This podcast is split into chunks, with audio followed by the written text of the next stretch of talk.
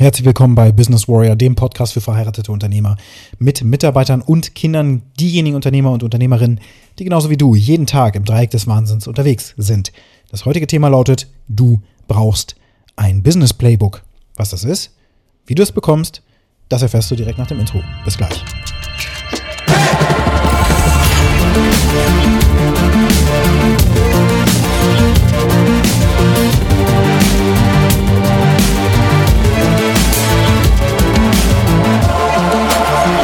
Ich hatte am Wochenende mal wieder so ein bisschen nachgeschaut, wie die Fußball-Bundesliga-Ergebnisse sind. Warum?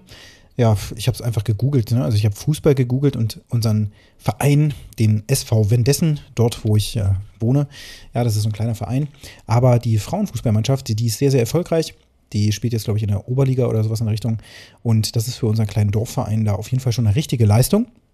Und ähm, das führt aber auch dazu, dass sie entsprechend gegen populäre Mannschaften spielen. In diesem Fall spielt dann unsere kleine Dorfmannschaft gegen Eintracht Braunschweig, eine große Stadtmannschaft.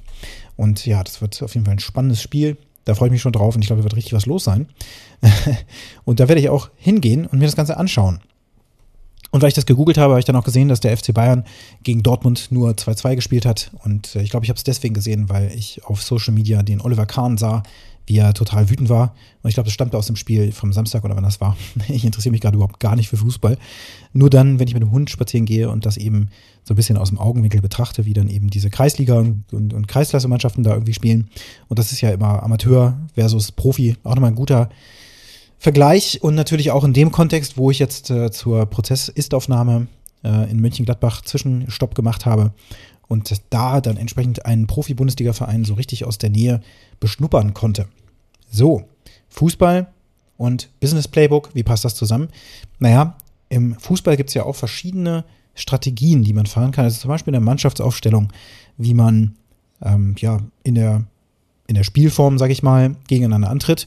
Und äh, auch das hatte ich jetzt gesehen, wenn man das nämlich googelt, Bayern gegen Dortmund, dann haben die Bayern, glaube ich, mit dem 4-3-2-1-System gespielt und die Dortmunder mit dem 4-3-3-System. Das ist dann entsprechend die Aufstellung der elf oder zehn Personen auf dem Feld, ähm, die eben äh, die Feldspieler sind und der Torwart zählt jetzt bei diesem Konzept natürlich nicht. Aber das ist ja entsprechend eine Strategie. Und dann ist aber auch noch nicht ganz klar, wie bewegen sich die Spieler auf dem Spielfeld, welche individuellen äh, Ansagen bekommt ein Spieler und so weiter. Aber es gibt eben so bestimmte Standardsituationen, die man auch vordefiniert. Also wenn wir einen Freistoß bekommen im, in der Hälfte des Gegners, irgendwie rechte Hälfte oder sowas, dann schießt der, ich weiß gar nicht die Spieler, ne, aber dann schießt der Mario Basler, war früher noch irgendwie Fußballer, die ich kenne, ähm, die Strafstöße beispielsweise, oder nicht die Strafstöße, sondern die Freistöße, so rum. Oder die Ecken schießt äh, der und der. Und natürlich haben die dann so bestimmte Zeichen, die sie ausmachen oder ja, bestimmte Absprachen, dass in einer bestimmten Situation, in einer bestimmten Spielsituation oder auch Zeitpunkt des Spiels oder sowas bestimmte Dinge dann eben durchgeführt werden. Manchmal holt sich ja der Trainer auch einen Spieler vom Feld und ähm, gibt dir noch ein paar Dinge mit, die der wiederum dann an seine Mannschaftskollegen weitergibt. Und natürlich, wenn dann äh, ja, großer Rückstand nochmal aufzuholen ist, dass dann irgendwie in den letzten Minuten auch der Torwart nochmal aus dem Tor rausgeht und vorne im Strafraum mit rumfuhrwerkt und so. Das sind ja auch so Strategien, die eben dann gefahren werden, weil dann öfter mal so ein Kopfball vom Torwart dann eben auch mal reingeht. Ja, und so gibt es eben zu bestimmten Spielsituationen bestimmte Strategien, die die Spieler natürlich kennen müssen und das wird im Training erklärt, in Strategierunden, die die auch machen. Ne? Ich habe mal die, ja, ich sag mal, Dokumentation gesehen, Deutschland ein Sommermärchen zur WM 2006. Das ist ein ganz cooler Film, weil man hinter die Kulissen gucken kann, wie eben ja, die deutsche Weltmeisterschaft stattgefunden hat und dann eben aber auch die deutsche Mannschaft sich auf die Spiele vorbereitet hat und wie sie dann eben auch die Spiele der anderen Mannschaften studieren und daraus dann strategische Entscheidungen ableiten und so. Aber diese strategischen Entscheidungen, die müssen dann natürlich auch irgendwie festgehalten werden. Und das passiert dann eben in diesem Beispiel zum Beispiel oft auf einem Flipchart oder sowas. Und vielleicht gibt es dann aber auch so kurze, ähm, ja, Schriftstücke oder so, die rausgegeben werden. Wahrscheinlich bei Fußballern eher nicht. Aber darum geht es auch gar nicht. Sondern es geht jetzt darum, die Brücke hinzukriegen, wie ist das in deinem Unternehmen? Da gibt es eben auch bestimmte Spielsituationen.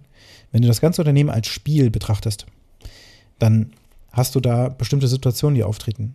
Zu bestimmten Zeitpunkten kommen zum Beispiel Waren in dein Unternehmen geliefert. Das können ja Bestellungen sein für Büro- und Geschäftsausstattung zum Beispiel, Druckerpapier oder Stifte oder Computer, die du brauchst für neue Mitarbeiter oder die alten werden ausgetauscht. Es gibt verschiedene äh, Inventare, der Hardware in deinem Unternehmen, aber eben auch der Produkte in deinem Unternehmen. Dann gibt es den Warenausgang, dann gibt es die Produktion und so weiter und so fort. Und all das besteht ja wiederum aus einzelnen Abläufen. Und ich wurde letztens gebeten, von jemandem ein bisschen mehr auch über Digitalisierung zu sprechen.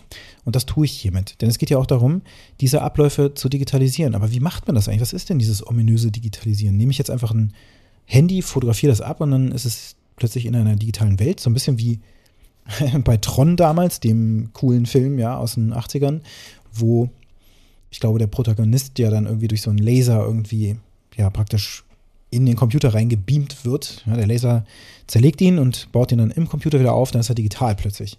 Also wie geht denn das? Oder scanne ich einfach irgendwelche Unterlagen, dann sind die digital, toll und dann können wir damit irgendwie arbeiten? Nee.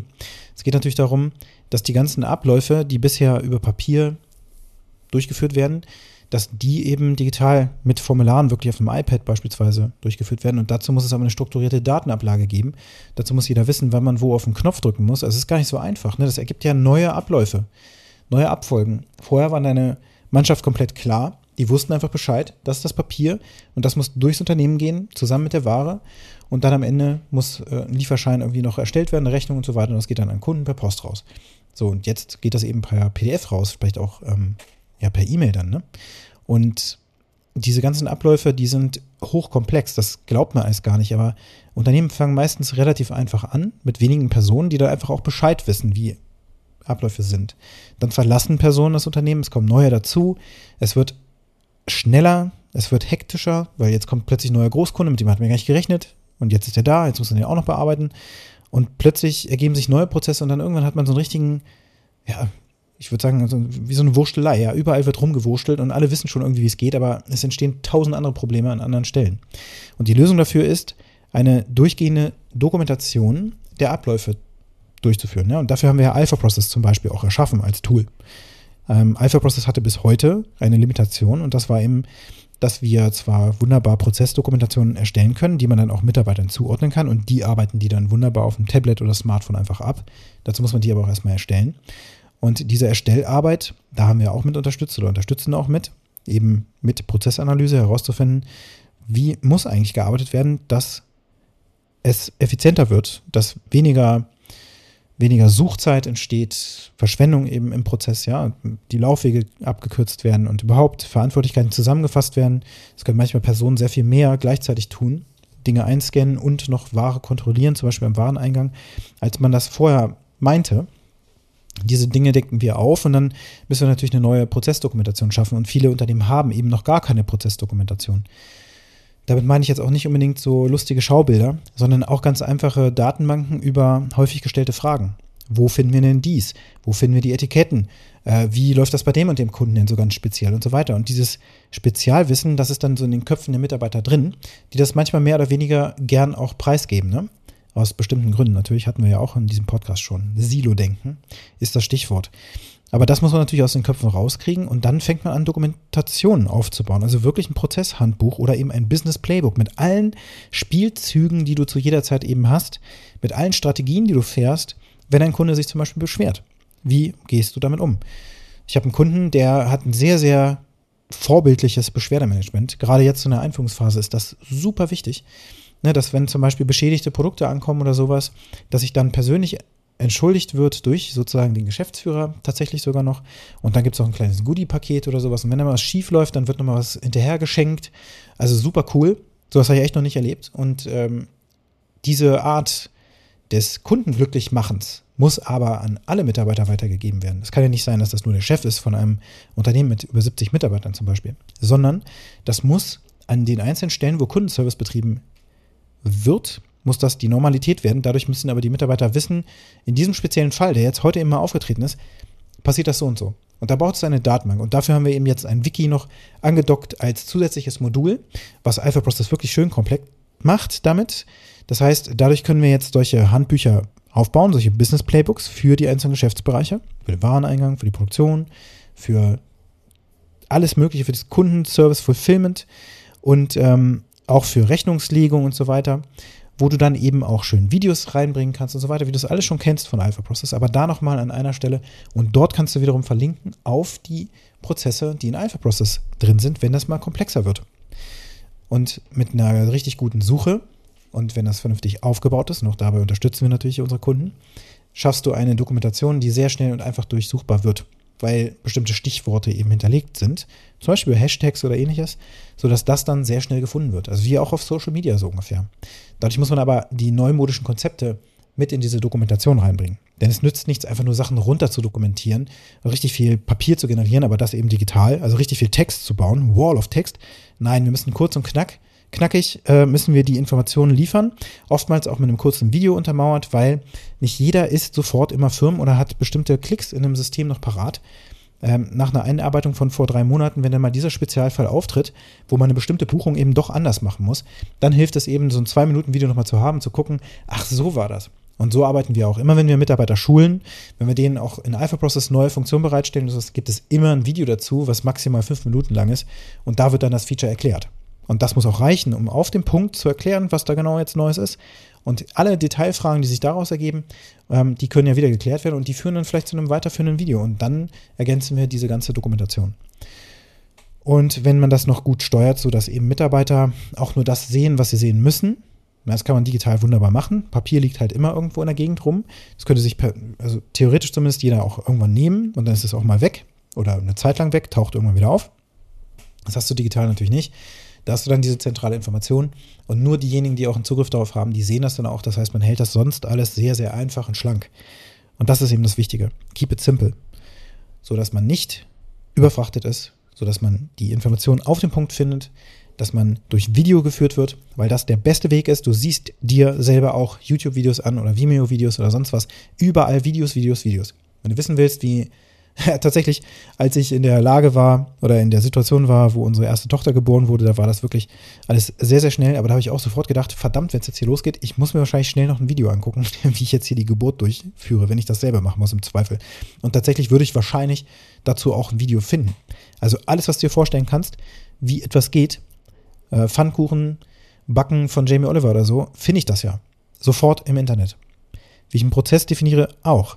Aber nicht, wie ich das vernünftig durchstrukturiere. Dazu brauchst du natürlich Experten, die das auch nochmal im Detail natürlich machen. Also nicht alles kann durch ein YouTube-Video so eben mal erklärt werden.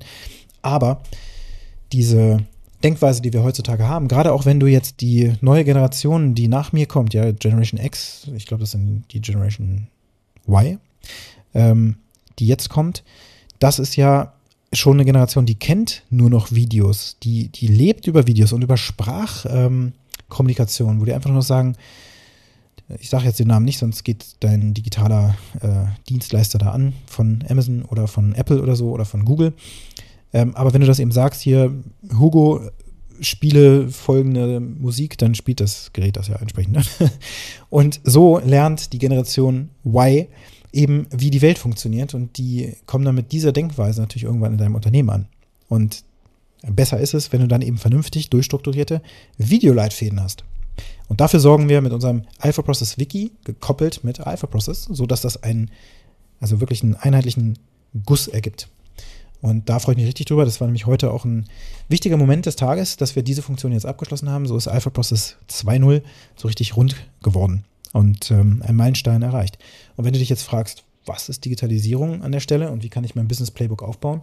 Nun, dafür gibt es auch bestimmte Best Practices, die wir erarbeitet haben, sodass man eben von der Mission und der Vision, die du hast als Unternehmer, das Ganze halt auch durchstrukturiert, ähm, sodass diese Mission und Vision von dir transportiert wird, auch beim Video, dann eben das Ganze auch runtergebrochen wird auf operative ähm, Prozesse und man da dann eben auch ein Nachschlagewerk einfach aufbaut. Also verschiedene, also einen Leitfaden erzeugt, der eben einen roten Faden bildet, auch für Mitarbeiter, die jetzt neu eingearbeitet werden.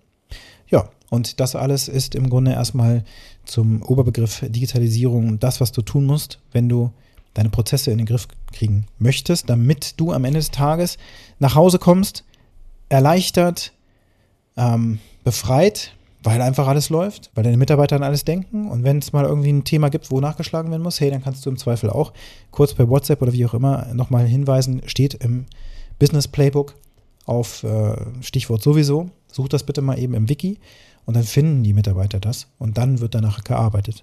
Und dann noch ein Wort der Warnung, wenn du digital wirst oder das dann eben auch digital aufbaust, ja, so ein Wiki, dann musst du auch unbedingt Strukturen vorgeben, die eingehalten werden. Auch da gibt es Best Practices, die wir liefern können. So, dass diese Artikel, die dort eingetragen werden, auch entsprechend aufgebaut sind, dass sie didaktisch funktionieren und dass sie eine Grundstruktur bieten, die immer wieder auch gefüllt wird und ähm, ja, genutzt wird von deinen Mitarbeitern. Auch zum Beispiel, wenn du projektorientiert arbeitest, so wie wir das ja auch machen, oder gerade auch früher noch viel stärker gemacht haben, dass eben Softwareprojekte angelegt wurden, in dem Moment, wo der Kunde neu war, aber die Struktur dieses Projekts war immer gleich. Für die Abrechnung, für das Stundentracking, für ähm, irgendwelche Kundendetailinformationen, für Besprechungsnotizen und so weiter. Da gibt es dann Vorlagen für. Und die konnten wir dann natürlich heranziehen und dann eben so Blaupausen bilden. Wenn wir ein neues Projekt anlegen, hatten wir so eine vorgefertigte Struktur. Und das zog sich durch, und auch das ist ein Tipp für dich, bis hin zu den Dateinamen, wie du die benennst.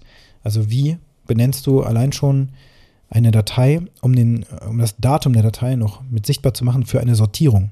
Das ist auch sehr, sehr wichtig. Und da der Tipp, einfach mit dem, mit dem Jahr anzufangen, dann den Monat, dann den Tag. Also vierstelliges Jahr, zweistelliger Monat, zweistelliger Tag. Und dann erst der Dateiname. Dann kannst du nämlich darüber eine Sortierung bekommen, eine chronologische Sortierung. Wenn du es andersrum machst, dann ist die nicht mehr chronologisch. Wenn du also erst den Tag, dann Monat, dann Jahr hast, dann ist die Sortierung plötzlich durcheinander, weil ja nach dem Tag zuerst sortiert wird und dann nach dem Monat und dann nach dem Jahr. Das will man aber in diesem Fall nicht. Also fängt das da schon an, bei solchen Details darauf zu achten, wie benenne ich Dateien. So, aber das klingt jetzt schon komplizierter, als es ist. Die Frage an dich lautet, was für Kernprozesse müsstest du eigentlich nur abbilden, die den Kern deiner Strategie in deinem Spiel, in deinem Business sind? Die drei Kernprozesse, welche sind das? Schreib die auf und fang an, die durchzudokumentieren. Also wirklich aufzuschreiben. So ist unsere Arbeitsweise. Am besten sogar, indem du dich mit deinen Key-Mitarbeitern, die diese Prozesse durchführen, zusammensetzt oder dass diese Mitarbeiter sogar niederschreiben lässt. Dann hast du diese Standard Operating Procedure oder den Prozess und diesen, den fängst du dann an, erstmalig in dein Wiki zum Beispiel mit Alpha Process zu bringen. Und wenn du das machen möchtest, kannst du das natürlich sehr gerne tun. Du findest meine Kontaktdaten in den Show Notes, natürlich auch zum Thema Alpha Process.